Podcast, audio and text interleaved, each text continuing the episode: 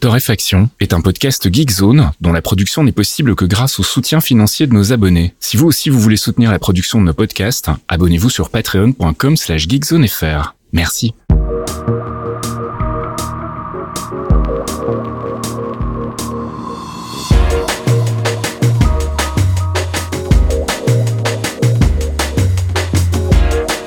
Bonjour Geekzone et bienvenue dans ce 246e épisode de Torréfaction. On se retrouve comme toutes les semaines pour faire un petit peu le point sur l'actu gaming, app, tech et culture avec mon ami Caféine. Salut Caf. Oui, bonjour Monsieur Fasquille. Comment ça va? Bon écoute, toujours là, pas d'appart brûlé. Moi franchement, euh, plutôt une bonne semaine. Oui, j'ai vu qu'il y avait eu quelques mésaventures chez les voisins. Non mais je- j'en peux plus. Euh, 2023, c'était censé être l'année de la reconstruction, de tu vois un truc simple, classique, Uh-huh. tout va bien. Euh, ça sera toujours pas cette année, a priori, hein, puisque là j'ai encore des séances de kiné avec une épaule qui m'a flingué pendant 15 jours, vous le savez, puisqu'on n'a pas fait l'émission il y a 15 jours. J'étais au fond du trou et euh, dimanche, euh, petit, euh, petite, euh, petit jogging matinal avec une petite alerte au feu dans mon immeuble qui était pas juste une alerte, hein, la- l'appart au coin vraiment juste en dessous du mien a complètement cramé. Ouais. Donc j'ai flippé ma race, je vais pas vous mentir. Et toi, faut que tu arrêtes de recommander des putains de documentaires sur le le 9-11 euh, dans Torréfaction, s'il te plaît, parce que globalement, ça n'aide pas à rester complètement serein au moment où tu fais ton sac pour te barrer fissa, quoi. Et que tu entends les flammes du truc et que tu réalises, je suis au-dessus du feu et je crois que j'ai vu à la télé, c'était pas bien. Faut, faut pas être au-dessus. Donc euh, voilà, bon, ça a été géré. euh, les normes modernes euh, sont vraiment pas mal dans les constructions modernes, on va dire. Mm. Mais ouais, bonne petite flippasse. Et puis j'ai une vue magnifique maintenant sur un appart détruit, ce qui est quand même assez glauquissime, je vais pas vous mentir. L'impression d'habiter dans une zone de guerre. hein. C'est ça. Je, mais déjà, j'ai la télé, les gars. C'était pas la baisse. Enfin, tu vois, il y avait pas besoin. Enfin, bon, bref. Donc, sinon, ça va. On a une conduite un peu plus joyeuse, je vous rassure. Allez, on va y aller tout de suite et on va commencer par le gaming avec des nouvelles du côté d'Apex Legends. Et Eh oui, on n'en parle pas trop, puisque c'est vrai que j'ai décroché de cette cocaïne-là il y a un petit moment. Euh, je l'avais vraiment poncé pendant très très longtemps. Euh, je l'ai un peu mis de côté, puisque avec euh, la team Discord de nos amis de, sur... Car nous avons Discord sur Geekzone hein, pour ceux qui débarquent. Mhm. Euh, nous avons des nouvelles drogues à ce moment, euh, même des mauvaises, hein, des trucs qui laissent des traces, genre Valorant. Comment tester si vous êtes vraiment amis, même virtuellement, c'est un bon, c'est un bon deal ça. Euh, Apex, donc on a marre de perdre des users hein, pour euh, la faire simple, et euh, ils ont décidé de faire un petit rework assez violent pour leur saison 16. Faut pas oublier que le jeu est quand même sorti depuis un petit moment maintenant. Il a été lancé en février 2019, donc euh, tu vois, il Mm. commence à fêter ses 4 ans là. Euh, et euh, en gros, ils ont décidé de ne pas sortir de nouveaux persos ou de nouvelles cartes pour cette saison 16. Ils ont juste envie de tout remettre à plat. Donc, je vous ai linké la news qui détaille tout chez Polygon avec le trailer qui va bien. Euh, en gros, on découvre que bah, chaque personnage va faire maintenant partie d'une classe. Toutes ces classes-là, en fait, ont été réorganisées. Euh, Il y a des classes orientées assaut, skirmish, euh, reconnaissance, euh, etc., etc. Et à chaque fois, il y a des perks qui vont avec. euh, genre, les classes de support vont avoir dans certaines caisses que tu vas pouvoir ouvrir, vont avoir plus de soins, par exemple, ou pouvoir transporter plus de soins. Il y a des petites choses comme ça qui vont être rajoutées euh, aux différents personnages en fonction de leur nouvelle classification. Euh, le kit, c'est-à-dire les pouvoirs de certains persos, vont être revus et corrigés aussi, puisqu'il y en a certains qui étaient un petit peu trop puissants et ça commençait à se voir, on va dire. Euh, mais ça fait beaucoup de boulot, puisque mine de rien, on se retrouve avec 23 persos maintenant à euh, remettre sur la planche à dessin. Et ils vont quand même rajouter un nouveau mode de jeu euh, pour pouvoir s'entraîner. C'est pas mal comme mode de jeu pour s'entraîner avec les armes, tirer euh, correctement, etc. Qui sera le Team Deathmatch 6v6. euh, absolument pas novateur, hein, évidemment, mais toujours un truc sympa quand on veut faire une partie rapidement et qu'on n'a pas envie de se lancer dans un Battle Royale. Et puis tu voulais nous parler aussi de Dark and Darker. Ouais, qui est une démo qui est en train de cartonner actuellement sur le Steam Next Fest. Alors, c'est le festival Steam où tu as plein de démos de nouveaux jeux à télécharger qui sont encore en développement, etc. Euh, Dark and Darker, c'est un jeu qui a déjà fait parler de lui puisqu'il avait déjà pas mal cartonné chez les streamers euh, quand il était sorti en démo. Je sais plus si la deuxième ou la troisième démo, enfin, qui était pas vraiment une démo pour le coup, mais qui était plus une alpha euh, qui cartonnait pas mal puisque on est dans du Tarkov Medfan. Alors, Escape for Tarkov, les gens connaissent. C'est un jeu qui ne pardonne rien, euh, on en a déjà parlé plein de fois, je vais pas vous réexpliquer comment ça fonctionne, mais en gros, vous vous équipez et si vous mourrez pendant la partie, vous perdez tout ce que vous aviez emmené. Et eh bien Dark and Darker, c'est exactement pareil, vous êtes dans un donjon équipé avec du matos que vous avez peut-être récupéré d'un autre run, si vous crevez, vous perdez tout. Puis là en plus comme c'est l'alpha, il n'y a pas d'assurance, enfin voilà, on est dans le médiéval fantastique, ça n'existait pas encore les assurances, je crois les mecs. Hein. Donc euh, en gros, euh, bah là vous perdez vraiment tous vos Sinon, au niveau du jeu lui-même, on se retrouve dans un jeu de classe classique. Euh, on a un peu un petit goût de RPG à l'ancienne. Il y a du rogue, il y a du magicien, il y a du barbare, il y a du guerrier, il y a du cléric. Euh, et chacun, évidemment, a des pouvoirs en fonction de sa classe. Et puis, comme c'est une alpha, il y a plein de choses. Il y a un arbre de talent qui est, par exemple, pas du tout développé pour l'instant puisqu'il n'est pas prêt, tout, tout bêtement. Euh, et les pouvoirs, en fait, sont plus ou moins intéressants. Il y a vraiment des pouvoirs par défaut sur certaines classes qui sont dégueulasses. Donc pensez à les changer avant de faire vos premiers runs, sinon vous n'allez pas comprendre pourquoi vous crevez. Euh, et puis euh, vous allez vous retrouver dans une ambiance PVP-VE, c'est-à-dire que quand vous êtes dans le donjon, vous y allez en fonction du mode de jeu, soit tout seul contre neuf autres humains. Alors attends, excuse-moi, j'ai peut-être une, déficience, mais c'est peut-être huit autres. Je crois que c'est neuf joueurs dans le donjon, donc euh, ne m'en tenez pas rigueur. et puis tu as évidemment plein de saloperies dans le donjon. Tu as des squelettes, des gobelins, etc. Euh, donc il va falloir survivre déjà aux trucs qui sont dans le donjon, il va falloir looter euh, bah, des armes, etc. et tuer les autres joueurs activer un portail euh, que vous allez avoir dans certaines zones à partir d'un certain timing et vous barrez. Ah oui, il y a même une notion de Battle Royale puisque tu as une zone qui se rétrécit en fait sur la carte. Donc qui va concentrer les joueurs au dernier moment. Donc c'est du, euh, du Battle Royale, PVE, Tarkov, c'est un bordel. Euh, et évidemment, c'est sans pitié, c'est-à-dire que si vous tombez sur un mec qui est déjà très bien équipé, il va falloir ruser pour pouvoir le flinguer, sinon vous allez vous faire dépecer. quand vous regardez d'ailleurs les mecs qui essayent le jeu actuellement, tu, tu, tu vois la liste des gens en fait qui meurt ou qui arrive à se barrer au début, euh, tu vois que beaucoup de gens meurent dès le départ, ne serait-ce que contre un gobelin qui traînait là. de toute façon, euh, il faut ne, ne, vous en tenez pas rigueur, les amis. Euh, nous ne sommes pas parfaits. Vous allez voir, quand vous lancez le jeu, ça devient très très compliqué très vite. Et puis, bah, évidemment, plus on a de matos, plus on flippe à chaque fois qu'on va dans un des donjons. On peut jouer par équipe de 3 maximum actuellement, et il y a même un truc qui s'appelle le High Roller. Donc, il y a des modes de jeu qui sont déjà en, en, préparation un petit peu différents. Et quand vous arrivez dans le mode normal à la fin d'un niveau, vous avez des portails bleus pour vous barrer, les portails rouges, c'est pour aller dans des zones avec encore plus de loot, mais des monstres encore plus balèzes. Et euh, apparemment, il y a même des stratégies euh, ambiance MMO à la fin. C'est-à-dire qu'il y a vraiment des NPC à buter ultra compliqués euh, qu'il faut connaître. Il faut connaître leur pouvoir, il faut savoir s'en méfier, il faut avoir la bonne classe avec soi pour essayer de s'en sortir, etc., etc. Bref, c'est assez rigolo, c'est aussi stressant. les combats sont pas extraordinaires dans le sens où bah, on est quand même sur des combats assez mous selon certaines classes. évidemment, pas toutes. Hein. Le rogue, c'est pas le barbare évidemment. Euh, mais après, c'est assez jouissif. Hein. Je vous cache pas que le barbare que j'ai euh, tué hier avec deux trappes successifs et à l'arc, comme un bon vieux pleutre que je suis euh, dans une zone d'ombre, c'était délicieux, évidemment. Et j'ai même réussi à sortir derrière. J'étais très content de moi. on verra comment ça évolue. pour l'instant, il y a pas mal de streamers qui s'éclatent dessus, ce qui est un plutôt bon signe. Et si on en parle aujourd'hui, c'est puisque c'est une des démos les plus jouées pendant le festival de Steam. Et puis on termine cette section gaming avec évidemment le Nintendo Direct de février. Voilà, qui était euh, diffusé mercredi soir. Euh, on en profite pour dire que la Switch, euh, ça continue de pas se vendre, évidemment. Hein. 122 millions d'exemplaires dépassés, hein, qui ont été vendus depuis mars 2017. il reste que deux machines devant la Switch, qui risquent de rester devant la Switch, hein, puisque en termes de cycle de vie, la Switch, on arrive quand même à la fin là. on aimerait bien que Nintendo annonce la suite, bref. Mais donc les deux machines qui sont dessus, c'est la Nintendo DS et la PS2, la PS2 qui reste la reine des consoles pour l'instant et encore pour un moment, j'imagine. Euh, et derrière, en termes d'annonces jeux, ils ont évidemment dévoilé plein de trucs, mais ce qui nous intéresse le plus, c'était Zelda Tears of the Kingdom, qui est confirmé pour le 12 mai avec un prix de 70 dollars aux US. C'est le jeu le plus cher de Nintendo. Et en fait, a priori, ça serait 80 euros chez nous. On ne sait pas exactement. Mais ça serait le début des jeux très chers chez Nintendo. Euh, J'ai envie de vous dire, on n'est pas expert surpris puisque ça a déjà commencé sur d'autres cross-platform avec d'autres éditeurs. Euh, bon, personnellement, je trouve que c'est n'importe quoi, mais en même temps, je viens d'une génération qui achetait des cartouches à 400 francs, donc voilà, hein, euh, on, a souffert aussi euh, dans d'autres temps pour d'autres raisons, mais euh, c'était pas donné non plus. Bon là, je trouve que ça atteint des sommets quand même, donc je, on verra bien.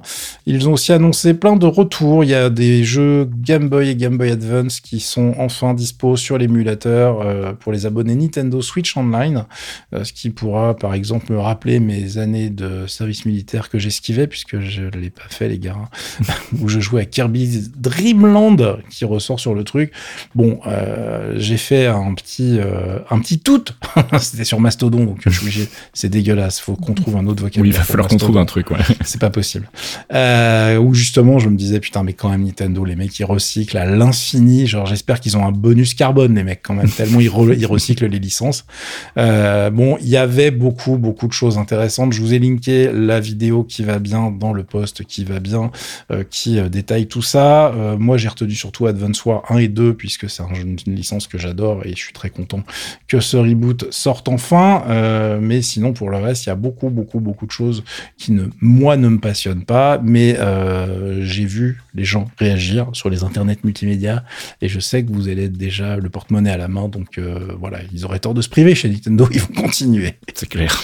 Allez, on passe du côté des apps avec une nouvelle version de Transmission. Ouais, Transmission qui se modernise enfin, qui est mon client BitTorrent préféré depuis des années. Euh, c'est euh, vraiment pour moi le client de BitTorrent le plus clean, le plus euh, facile à utiliser du marché et il s'offre un lifting absolument complet puisqu'ils ont entièrement refait le code. Ils ont même changé, ils sont passés du C au C++ moderne. Ils ont fait en sorte d'avoir des économies de mémoire, des économies de CPU. Mais attention, hein, on parle de 50% en moins de CPU, 70% en moins de mémoire sur les, les mecs qui font beaucoup, beaucoup, beaucoup de threads en fait. Mhm. qui, qui, utilise beaucoup transmission. Euh, et puis en plus, ils en ont profité pour mettre à jour l'interface web qui a été un petit peu datée et pas très jolie, car oui, on peut se connecter sur une interface web quand transmission tourne sur notre machine, par exemple, pour piloter à distance le truc. Euh, et puis ils ont modernisé l'interface euh, macOS et l'interface Windows 11. Donc maintenant, on est sur un truc vraiment un peu plus sexy. je vous ai linké le site officiel, je vous ai linké aussi le GitHub qui décortique vraiment toutes les modifications techniques si vous avez un petit peu de barbe et que vous voulez voir la gueule que ça a. Euh, mais en tout cas, ça me fait bien plaisir parce qu'il y a un moment, j'ai cru que le truc allait péricliter et en fait, pas du tout. Ils étaient en train de bosser dans l'ombre et c'est une bonne nouvelle. Et puis tu voulais nous parler aussi de Raycast. Alors Raycast, en fait, euh, j'avais complètement zappé de vous en parler. C'est dans une discussion sur le forum où j'ai réalisé que je n'avais jamais parlé dans Torréfaction. Mhm. C'est un, c'est un, un launcher. Alors si je dis lanceur d'application sur macOS, c'est tellement réducteur que c'est faux en fait, mais ça sait aussi faire ça. Euh, mais c'est un logiciel qui vient se positionner en face de classiques comme Alfred pour ceux qui sont sur Mac et qui mhm. connaissent déjà.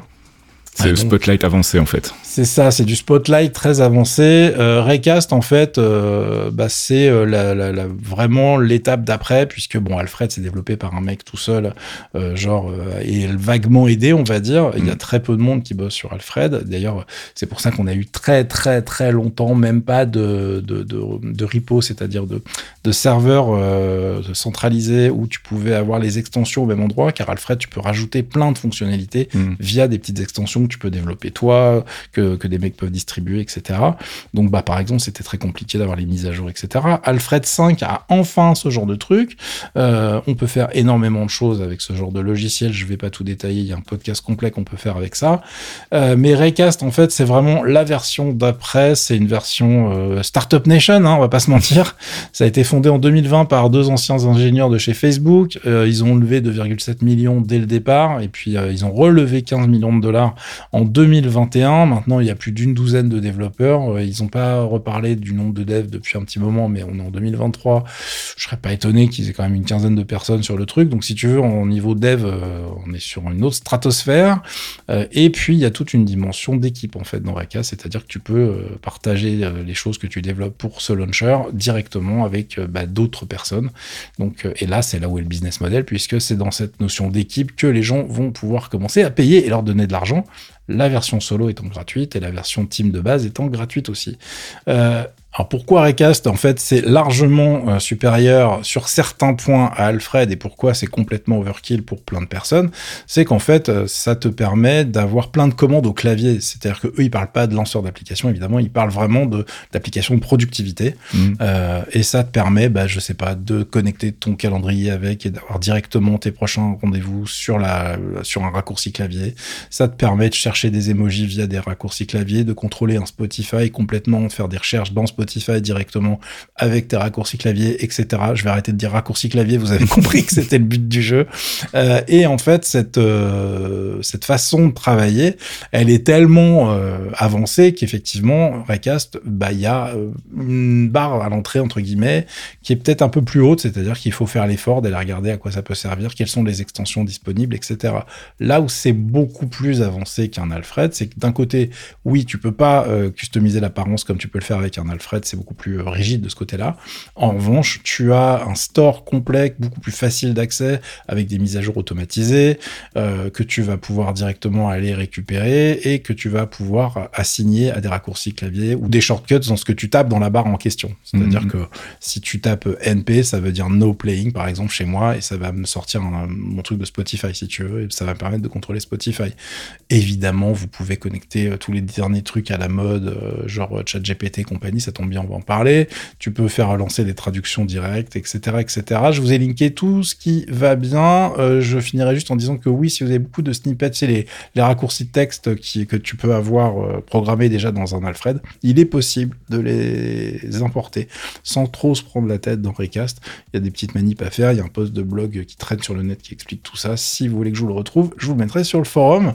Euh, en tout cas, voilà, les deux produits à mon sens, euh, ont toujours leur raison d'être. hein. Alfred a, d'autres euh, raisons euh, de- d'exister euh, toujours et encore. Euh, moi, j'ai juste une petite appréhension, c'est que vu la taille de la boîte derrière, si jamais les mecs font pas de business, ça peut disparaître et partir dans un nuage de fumée, alors Ouais, que, bon, bah voilà, Alfred, euh, le mec, euh, il peut continuer à bosser on the side à côté si jamais ça lui rapporte plus assez de fric, par exemple, et, et sa pérennité, on va dire, est peut-être un peu plus euh, facile. Ou alors le mec, de, il lui arrive un truc et le soft crève aussi. Bon, bref, il n'y a pas de solution magique, mais en tout cas, il faut être conscient de la différence de, de, de taille des deux produits, quoi. Et puis on n'y coupera pas, on va nous aussi parler de ChatGPT. Alors, on va en parler vite fait parce que sinon, évidemment, il y a 12 numéros de torréfaction qui peuvent y passer.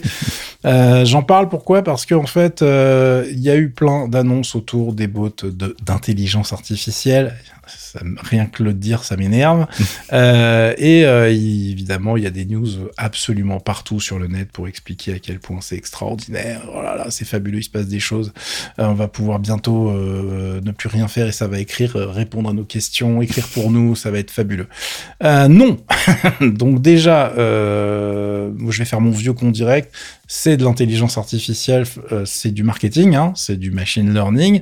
Ça reste des maths derrière et c'est très artificiellement intelligent comme truc surtout en fait. Hein. Donc euh, il faut arrêter de penser que ça va être magique derrière. En revanche, ça fait très très plaisir aux investisseurs. C'est pour ça que si vous vous demandiez pourquoi tout le monde en parle en même temps, c'est des histoires de dollars les gars, plus que des histoires de technologie. Alors en fait, ce qui s'est passé, si on résume, c'est que Microsoft a investi 10 milliards de dollars dans OpenAI qui fait ChatGPT. Derrière, ils avaient déjà commencé à bosser sur une intégration du produit avec Bing, leur moteur de recherche, et leur navigateur Edge. Le but, évidemment, c'est d'aller chercher euh, Google sur le terrain de la recherche. Ça fait 20 ans qu'ils cavalent derrière Google, Microsoft. C'est ce que j'allais dire, ouais, pas grand monde qui utilise Bing en fait. Hein. Voilà, euh, ils en ont un peu ras le cul. Euh, Bing, il le force via Edge euh, chez plein de gens, donc on est quand même à 8 ou 9% d'utilisateurs, ce qui est évidemment énorme par rapport à les DuckDuckGo et compagnie, qui tous les autres moteurs de recherche rassemblés, hein, c'est genre moins de 2% d'utilisateurs. Mhm. Donc c'est pour vous donner une idée de la taille de Google en fait. Là où ça fait pas rire Google, c'est que bah, leur moteur de recherche, c'est leur vecteur principal de thunes via la pub en fait. Donc euh, ils veulent pas du tout voir notre ami Microsoft partir devant. Donc quand Microsoft annonce son intégration de ChatGPT dans Bing euh, et que le truc va être accessible tout de suite, ce qui n'est déjà plus le cas d'ailleurs. hein. Si jamais vous voulez l'essayer tout de suite, vous allez voir que maintenant il y a une liste d'attente parce que bah, ils se sont rendus compte que ça prenait un peu de ressources, j'imagine. Mais bon, donc euh, je sais pas pourquoi, c'est très rigolo ce qui s'est passé. Donc dès le lendemain, nous avions nos amis de chez euh, Google qui annonçaient, à Paris d'ailleurs, euh, le travail qui avançait très très bien sur leur version à eux qui s'appelle Bard. Mhm. Euh, donc Bard, c'est leur plus leur leur chatbot, euh, voilà, qui devrait pouvoir faire la même chose que nos amis de ChatGPT. Euh, évidemment, ça a été rigolo puisqu'il y a aussi eu d'autres news sur le fait que pendant la démo en live, il a sorti une connerie. Alors c'était pas une connerie énorme, hein, mais bon, le truc, tu lui poses une question, il, il répond à côté de la plaque, enfin il répond un truc faux qui, si tu connais pas le sujet, euh, bah, passe à l'as en fait. Et Mm. c'est ça le problème avec ce genre d'outil. Euh, bon là c'était sur la détection des planètes. Il disait que euh, le, le dernier télescope, euh, Webb Spa- le James Webb Space Telescope, a été le premier à avoir euh, une photo en dehors du système solaire. C'est faux. Euh, donc évidemment, euh, ça fait tâche évidemment pendant que tu fais ta démo, t'as pas envie d'avoir ce genre de truc en live. Et bah oui les gars, et vous étiez un peu pressés, vous aviez pas tout vérifié. Euh, et euh, donc on se retrouve avec une, euh, mais alors une pléthore d'annonces autour de ce genre de système qui est assez hallucinant puisque une fois que tu as parlé des deux grands qui sont Microsoft et Google, c'est pas du tout terminé puisqu'en Chine on a eu du Baidu qui a annoncé son ErnieBot, il y a NetEase qui a annoncé le sien, il y a Alibaba qui a dit aussi attendez les gars nous aussi on a notre projet. Donc en gros c'est en train de s'exciter pour que bah, l'action ne baisse pas hein, euh, tout bêtement et euh, essayer de trouver des usages à tout ça, parce que ça va quand même être le gros problème, c'est intégrer dans des outils un peu intéressants ce genre de bot. Pour l'instant, un des trucs les plus intégrés, les plus sympas que j'ai vu, c'est l'intégration de ce genre de technologie dans Notion, par exemple, Mhm. euh, où tu peux avoir des aides à l'écriture, de, des, des corrections, etc., etc. Mais tu es déjà dans un workflow en fait existant, donc ça fait sens. Euh, là, dans le sens euh, machine learning pour la recherche, etc. Je pense qu'il va y avoir des soucis dans le sens où déjà, bon, euh, il y a un problème, c'est que euh, tous ces outils-là n'ont aucune notion de contexte en fait.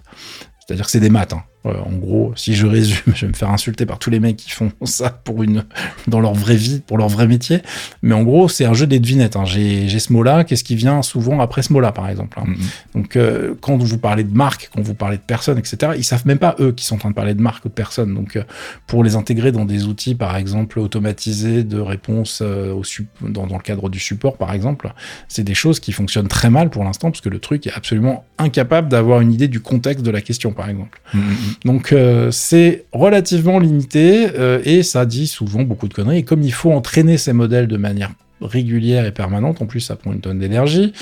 Et, euh, un chat GPT, par exemple, euh, ne sait pas de quoi vous parlez si vous parlez d'un truc qui a eu lieu en 2022, puisque lui, son corpus de recherche s'arrête en fait quelque part en fin 2021, on ne sait pas exactement. Donc Microsoft, évidemment, a dit, bah, nous, justement, on veut faire de la recherche avec ça, donc on aura des trucs à jour, etc. Comment, on ne sait pas exactement, ils vont parler plus. Chacun y va de sa propre techno, la techno de Google n'est pas exactement la même d'ailleurs que celle d'OpenAI, etc., etc. Bref, c'est un sacré merdier, euh, et je sais surtout pas comment ça va impacter euh, bah, la société, hein. Tout, tout Mhm. bêtement, puisque je voudrais pas euh, voilà faire la chasse aux sorcières, mais je pense que ça va être un vrai problème euh, à relativement courte échéance, ce merdier, surtout si c'est très mal géré et très mal suivi. Bah, c'est Euh, déjà un problème, euh, tout ce qui est aspect légal, euh, copyright, etc. autour des œuvres, des œuvres visuelles. On a déjà des problématiques. Il y a déjà des procès qui sont en cours aux États-Unis, notamment euh, qui essayent en fait de, de démontrer que euh, ce sont euh, d'un côté, je crois que c'est les, les, les gens qui sont derrière euh, l'outil, c'est Dali, hein, c'est ça qui fait les, Ouais. Les images, euh, qui explique qu'en fait c'est de c'est de l'œuvre transformative, donc en gros c'est autorisé. Euh, et de l'autre côté, en fait, euh, les ayants droit qui disent non, non, c'est pas du tout transformatif, c'est vraiment, euh, c'est genre de la reproduction illégale, quoi. Donc il y a un vrai débat autour de ça qui est assez passionnant. Ouais, c'est c'est hyper compliqué parce qu'effectivement, on est sur des trucs où sans les modèles existants, il n'y a pas d'entraînement possible, donc le truc est incapable de création. C'est de la modification.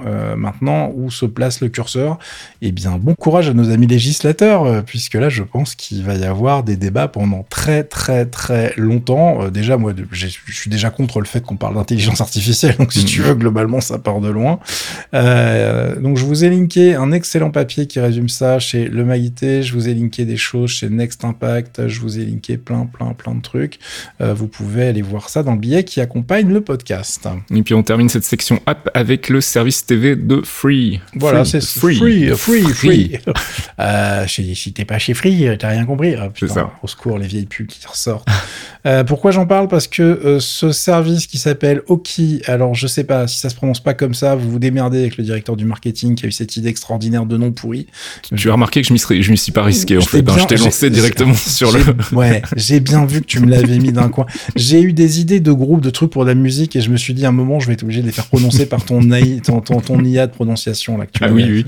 C'est elle qui va se les faire parce que moi j'y vais pas. hein. Bref, euh, Oki, euh, c'est un truc qui existe évidemment quand vous vous abonnez chez Free. Vous avez droit en fait évidemment à une application de télé, mais eux ils font ça. Enfin, un service télé, eux tout passe par une application qui s'installe par exemple sur leur euh, petite set-up box qui est pas ouf euh, sous Android où vous pouvez avoir une Apple TV, vous installez cette application et ça fonctionne. Vous rentrez vos logins, mots de passe de, vos- votre compte Free et vous avez accès à tout ça. Il manquait en fait un truc, c'est-à-dire que c'était dispo partout, téléphone, tablette, etc. via application, mais il n'y avait pas de version web. Donc maintenant il y a une version web, elle est dispo Euh, et euh, bah, vous pouvez donc mater la télé où vous voulez avec euh, vos logins, mots de passe, ce qui est plutôt pratique. Et puis euh, en, en mettant la news euh, dans la conduite, je me suis dit à une époque où en fait il y a quand même pas grand chose à la télé et on est quand même souvent sur d'autres trucs de streaming ou whatever. Euh, il était temps que ça débarque puisque je voilà je je suis pas passionné par ce qui est disponible sur nos chaînes. Le problème c'est pas l'application finalement c'est le contenu. C'est clair. Allez, on passe du côté de la culture. Et tu vois, je, on parlait tout à Ah. l'heure de difficulté de prononcer certains noms et certains groupes. Eh ben, je me suis euh, moi-même, euh, Petite balle dans le pied là. voilà, une petite balle dans le pied avec un nom de, que je ne sais pas comment prononcer. En fait, j'ai cherché un peu partout sur le web et personne ne le prononce. Donc, ça s'écrit de- W-A-E-V-E. E. Moi, je prononcerais ça Wave, mais euh, en insistant un petit peu. C'est un, mélange ressac. entre Wave et Eve, en fait. C'est très ça, bizarre. C'est la vague qui repart en fait. hein. Et donc c'est quoi? Eh bien c'est un duo en fait, c'est la première collaboration musicale du couple à la ville qui est composé de Graham Coxon qui est le guitariste de Blur, qui fait aussi parfois un peu les backing vocals, et de sa femme donc Rose Elinor Dougal qui est une euh, ancienne membre du groupe Les Pipettes que j'aime beaucoup. Voilà, ça c'est facile à prononcer. Faites ça tout le temps putain. Voilà. Et donc ils ont sorti un album ensemble, c'est euh, dans la grande tradition du folk britannique, il y a des éléments de rock progressif, il y a un peu de jazz, il y a quelques petites touches de synthé, il y a assez peu de guitare finalement. On pense euh, bah, notamment à Fairport Convention ou encore à Broadcast, dont j'avais déjà parlé, je crois, dans ce podcast. Donc c'est un chouette projet que j'ai découvert un peu par hasard. C'est un album 10 titres. Je vous le recommande chaudement si vous aimez ce genre de musique. Et on va s'écouter un petit extrait, le morceau Someone Up There.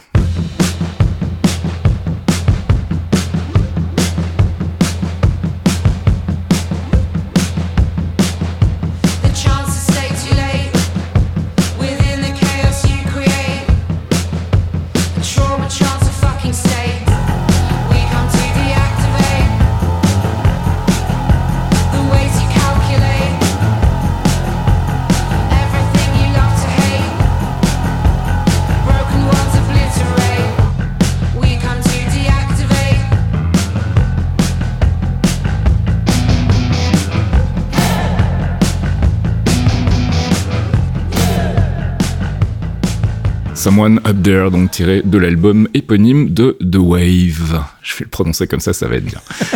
Et puis on va parler série télé aussi. Est-ce que tu as regardé Poker Face? Pas encore non. Pas encore. Alors Poker Face, c'est quoi? C'est une nouvelle série Peacock, donc c'est le service de streaming de NBC. C'est une série qui est annoncée en 10 épisodes, qui a été créée par Ryan Johnson, qui est le monsieur derrière euh, bah, le deuxième Star Wars euh, de la nouvelle trilogie, celui que tout le monde a détesté et que moi j'ai bien aimé. et puis aussi Knives Out, Glass Onion plus récemment.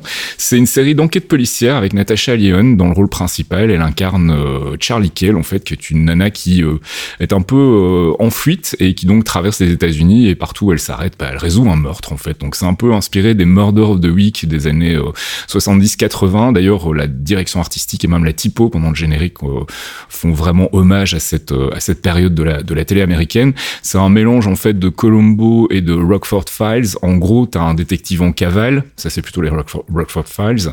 Et puis t'as un découpage un peu en, je dirais en trois actes où tu vois d'abord en fait le meurtre, donc t'assistes au meurtre, tu sais qui est le, le meurtrier, donc il y a pas vraiment de, c'est pas un whodunit en fait. Ouais. J'ai, euh, C'est comme pour- Colombo quoi. Voilà, c'est ça, c'est vraiment comme Colombo. Et puis après, t'as un peu de contexte en fait où tu vois comment l'héroïne est intégrée dans euh, bah, l'environnement où a eu lieu le meurtre. Et puis t'as l'enquête et la résolution, donc euh, classique. C'est assez drôle, c'est assez léger. Il y a un petit côté vieillot que moi j'aime bien. Ça fait un peu vieille série des années 80. Euh, pas tant dans la réalisation, mais plutôt dans la manière dont c'est traité en fait. Donc euh, suspension d'incrédulité prend très très cher, notamment sur l'épisode 5. C'est le dernier que j'ai vu. J'ai pas encore vu le 6, mais le 5, il y a vraiment deux trois trucs où tu te dis ah oui, il faut il faut quand même avoir beaucoup d'imagination pour accepter ça, mais ok, d'accord, ça fonctionne. Dans la logique de la série, en fait, ça fonctionne. Puis c'est très drôle. Il y a plein de guests. Euh, Je vais pas vous les citer comme ça, je vous garde la surprise, mais il y a un guest par épisode en moyenne. Euh, et c'est vraiment pas des petits noms. Euh. D'ailleurs, dès le pilote, il y a, il y a un gros, gros guest qui joue le rôle d'un patron de casino. Tu voulais dire un truc? Ouais, il y a du lourd, mais je, je préviens les gens qui aiment pas se spoiler ce genre de choses, ne matez pas le trailer parce qu'ils sont tous dans le trailer. C'est vrai. Ils ont voulu, euh, ils préfère ont voulu vous vendre le produit. Oui, Voilà, ça. je préfère. Et il y a du lourd. Bah, si voilà, allez-y sans regarder le trailer si vous voulez vous garder la surprise. Voilà, Poker Face, donc c'est sur Peacock, NBC ou chez notre ami Bob VHS comme d'habitude. C'est 10 épisodes et on ne sait pas encore si ce sera une mini-série euh, qui se terminera ou bien s'il y aura une deuxième saison. Moi, j'aimerais bien qu'il y ait une deuxième saison parce que franchement, voilà, c'est euh, très agréable à regarder, c'est léger et c'est exactement ce dont on a besoin en ce moment. On passe Ouais. du côté de la tech avec un nouveau clavier. Je- ouais, mais je voulais parler avant d'un truc euh, quand même avec euh, l'actrice principale de cette série. Ouais, Natasha Lyonne. Elle a une voix quand même hyper particulière. Ouais. Qui est quand même hyper rauque. Et en fait, euh, on parlait de tout à l'heure, je sais plus si c'était pendant déjà le début du podcast ou pas, mais je parlais de Dooley tout à l'heure. Mhm. Euh, et en fait, c'est le même type de voix, et je sais qu'il y a des gens qui, qui ne peuvent pas, en fait. hein. Tu vois, Mm. c'est physique, c'est- genre euh, des voix de fumeuses alcooliques, C'est ça. cocaïnomanes, extrêmement particulières. euh, et alors, soit tu te dis c'est rigolo et tout, soit tu te dis mais il faut qu'elle se fasse opérer, la dame, quand même, elle peut pas rester comme ça. Voilà, je voulais juste préciser. Moi, j'aime beaucoup, et euh, l'actrice est incroyable. Donc, euh, Ouais. Évidemment que c'est sur ma liste, c'est juste que je n'ai pas pris le temps de le faire encore. Eh bien, fais-le. Voilà, recommandation. Et donc, je disais, on va parler clavier. Oui, on va parler de clavier, on va se moquer un peu. Euh, ça faisait longtemps OnePlus qui euh, annonce en grande pompe euh, qu'ils vont sortir leur premier clavier mécanique. OnePlus, c'est les gens qui faisaient des téléphones vachement bien et puis après ils ont fait des téléphones vachement pas bien. et apparemment cette année ils refont des téléphones potables avec le OnePlus 11. Euh, mais au niveau des claviers, on va se calmer tout de suite. C'est pas du tout eux hein, qui font ce clavier, c'est juste un partenariat. Euh, je sais pas pourquoi ils le cachent à ce point-là. Bon, bref, hein, c'est du marketing. Euh, mais derrière, en fait, c'est absolument pas eux qui ont fait le dev de quoi que ce soit sur ce truc, à part sur les keycaps et puis le code couleur en fait du clavier, si tu veux. Mhm. Oui, il est bien maquillé, il est dans les tons de la marque, mais c'est un Keychron derrière. Donc euh, Keychron, c'est une marque hyper connue maintenant qui fait son petit bonhomme de chemin sur le marché. Et euh, le modèle de OnePlus, c'est le Q1 Pro que vous pouvez trouver sur Kickstarter, je crois, ou un truc comme ça actuellement. Alors ça va être un très bon clavier, il y a plein de bonnes choses à l'intérieur, mais j'espère juste qu'il va pas prendre 100 balles parce qu'il s'appelle OnePlus, alors que la version de Keychron est annoncée aux alentours de 200 dollars euh, pour l'instant. Je vous ai linké une news qui résume toutes les spécificités du clavier, puis vous pourrez voir la tronche qu'il a. Alors c'est un, c'est un produit qui a l'air très intéressant, mais euh, je vois pas l'intérêt, si tu veux, pour la marque de rajouter des choses et de se dire voilà, c'est nous, on a fait un truc extraordinaire, regardez, on arrive sur le marché des claviers. Pas vraiment, ils ont vraiment changé juste le look, ils ont rajouté une barre pour régler l'inclinaison, c'est genre la révolution les mecs, merci beaucoup. Euh, on verra ce que ça donne quand ça sortira. Et puis, on termine avec le Samsung S23. Ouais, qui a été un petit peu dévoilé partout, qui est en test partout.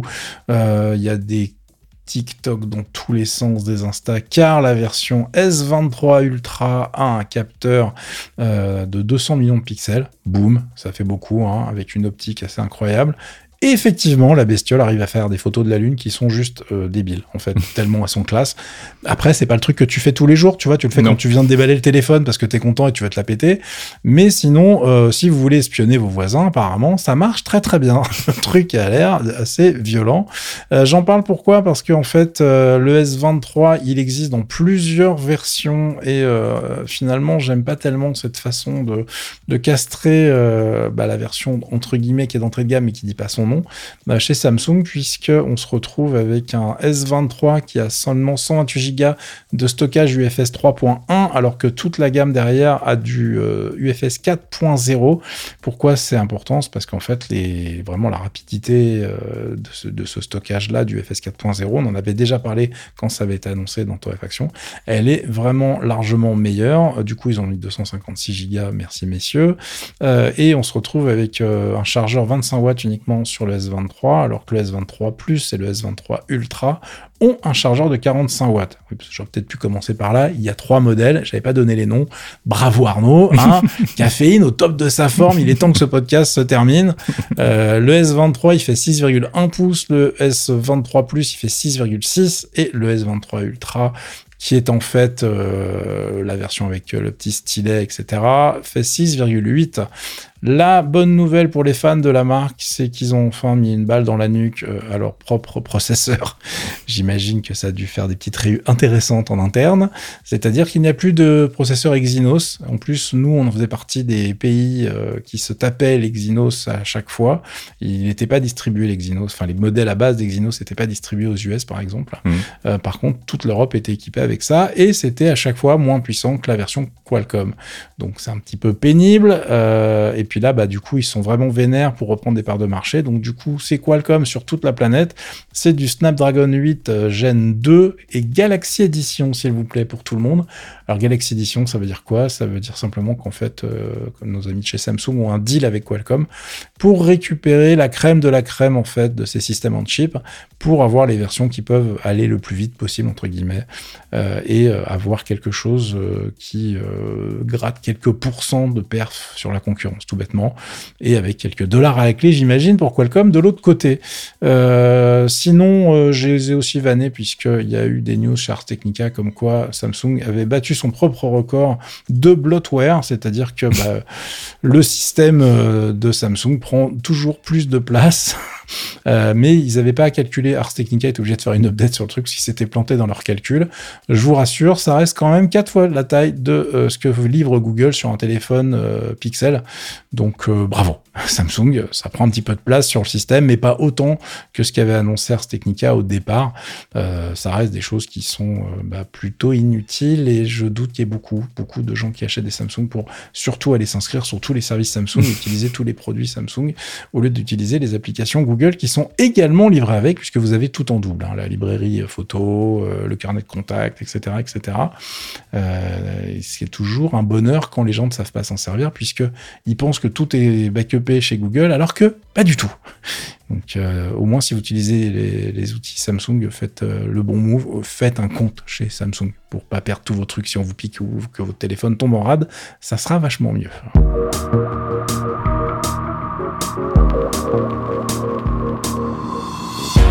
Et c'est la fin de ce 246e épisode de Torréfaction. On vous remercie pour vos abonnements Patreon si vous êtes abonné. Si vous ne l'êtes pas encore, ben on vous enjoint à le faire. Vous pouvez le faire à partir d'un euro par mois. C'est sur patreon.com slash geekzonefr.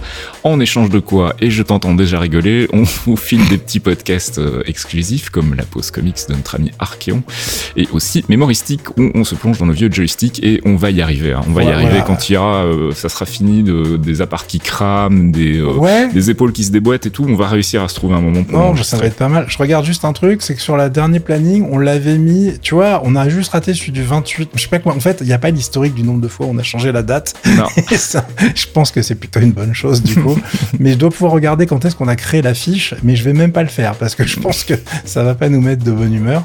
Mais on est là les gars, on est présent, on est sur la balle. Là, c'est parti, c'est fouf. Vraiment, euh, c'est- pour bientôt. Vraiment, on vous jure. Je sais plus quoi faire, mais il va vraiment falloir s'en occuper. hein. C'est clair. Bon, allez, la semaine prochaine. Bon week-end à tous. Ciao. À plus, ciao. Un podcast signé Faskill. Faskill.com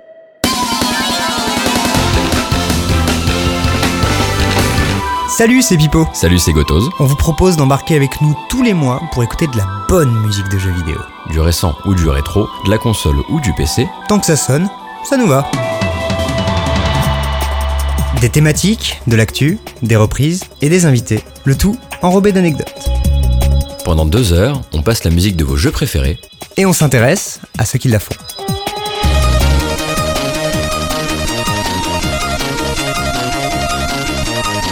Les démons du midi, c'est tous les derniers mercredis du mois sur geekzone.fr. Allez, on passe du côté des apps avec une nouvelle version de Transmission. Euh, transmission Oh, transmission! Ah, transmission! Non, garde-la, elle est très mignonne, la la petite transmission.